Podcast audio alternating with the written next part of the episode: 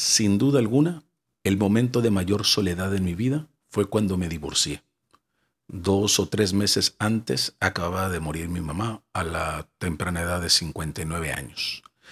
Después, pues me separo y me voy a vivir a una casa solo. Después de haber estado casado y tener tres hijos, se volvió algo horrible dormir solo, comer solo y pues sí, estar completamente solo.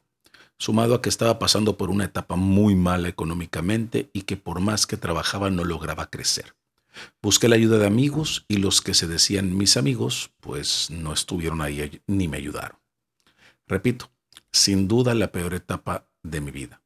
Porque cuando es una soledad combinada con mal estado emocional, la mente empieza a dar vueltas y se convierte en tu peor enemigo.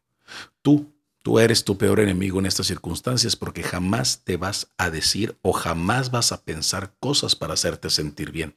Al contrario, empezarás una espiral para abajo y solo pensarás que jamás vas a volver a ver a tus hijos, que te van a dejar de amar, que ya no tienes familia, que ni para el trabajo sirves, y así te la llevas con una sarta de tonterías que, como he dicho antes, son simple y sencillamente mentiras que tu mente te cuenta, que nada de eso es verdad y que solo estás pasando por un periodo de tiempo y nada más.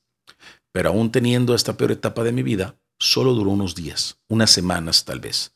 Ese tipo de soledad no dura para siempre ese tipo de soledad no es que sea fácil repararla, pero sí logras sobreponerte porque te empiezas a rodear de otra gente, porque vuelves a tener pareja, porque te das cuenta que la relación con tus hijos solamente depende de ti y que, en mi caso, podía pasar todo el tiempo que quisiera con ellos y seguir siendo parte de sus vidas y ellos de la mía. Y es que la mayoría de las veces decimos que alguien está solo cuando no tiene amigos, pareja, familia o alguien que lo rodee o conviva diariamente con él. Y sí, en cierto modo es correcto referirse a ese tipo de soledad, pero creo que no es la más importante. Comparamos esa aparente soledad con un estado de tristeza o de desgracia y jamás hemos preguntado si esa persona es feliz así como está. Muchas veces, no siempre, pero sí muchas veces es por elección o por un periodo de tiempo solamente.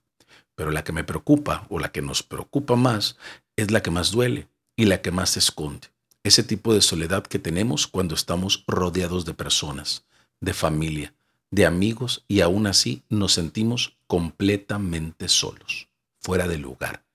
Así como pasé por el primer caso, también he pasado por este segundo. He estado en clubes, en grupos, en infinidad de cosas y me he llegado a sentir solo. Me he quedado callado, Raro, ya sé. Y solo escuchando pláticas y viendo actitudes y me he dado cuenta que no tengo absolutamente nada en común con esa gente que me está rodeando. ¿Qué estoy haciendo aquí? Es lo que estoy pensando. Que ni el deporte nos unió, o el trabajo, o el negocio, o cualquier otra actividad que haya sido, no es suficiente para estar con ese sentimiento y curioso. Llego a mi casa después de estar acompañado, supuestamente, y me siento mucho mejor al estar ya solo y en paz. ¿Y qué me preocupa de este tipo de soledad? Que es la que más hay y es la que la gente más tolera, aunque realmente están solos, pero lo están acompañados. O sea, piensan que es correcto estar así, piensan que si se alejan, entonces sí estarán solos y sus vidas se empiezan a volver un vacío impresionante. Ahora, lo que sí se me hace una ridiculez es cuando aseguran que están muy bien solos físicamente y que casi casi es por gusto que están así. Pero en cuanto les cae compañía te das cuenta que no era así. Se transforman completamente y están radiantes. Más bien parecía que habían aceptado su momento y habían aprendido a vivir con él cuando realmente no es lo que buscaban. Y su estado posterior lo viene a confirmar. Pero de esas, de esas no me interesa hablar. ¿Se vale estar solo? Sí, claro que sí. Es más, creo que hasta bien nos hace una etapa de soledad para entender, pensar, recapacitar, sanar, renovarse, lo que tú quieras. Pero lo que no se vale y no está bien es sentirse solo. Tener alguien con quien coincidir en cosas es invaluable. Sentirse acompañado, protegido, respaldado, incluso si eres tú mismo, pero sin engaños como los que mencioné, no como una resignación, sino como una elección de vida. Es más, ¿Cuántas veces estando acompañado no has elegido ausentarte un momento?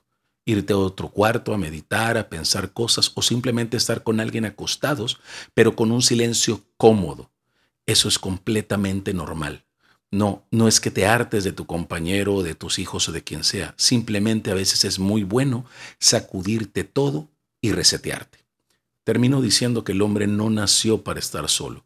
Somos seres sociables y necesitamos de esa socialización para estar completos. Pero para poder encontrar a esa o esas personas, lo más importante, primero, es estar bien uno consigo mismo, porque si no, entonces buscaremos lo que sea y a quien sea con tal de no estar solos.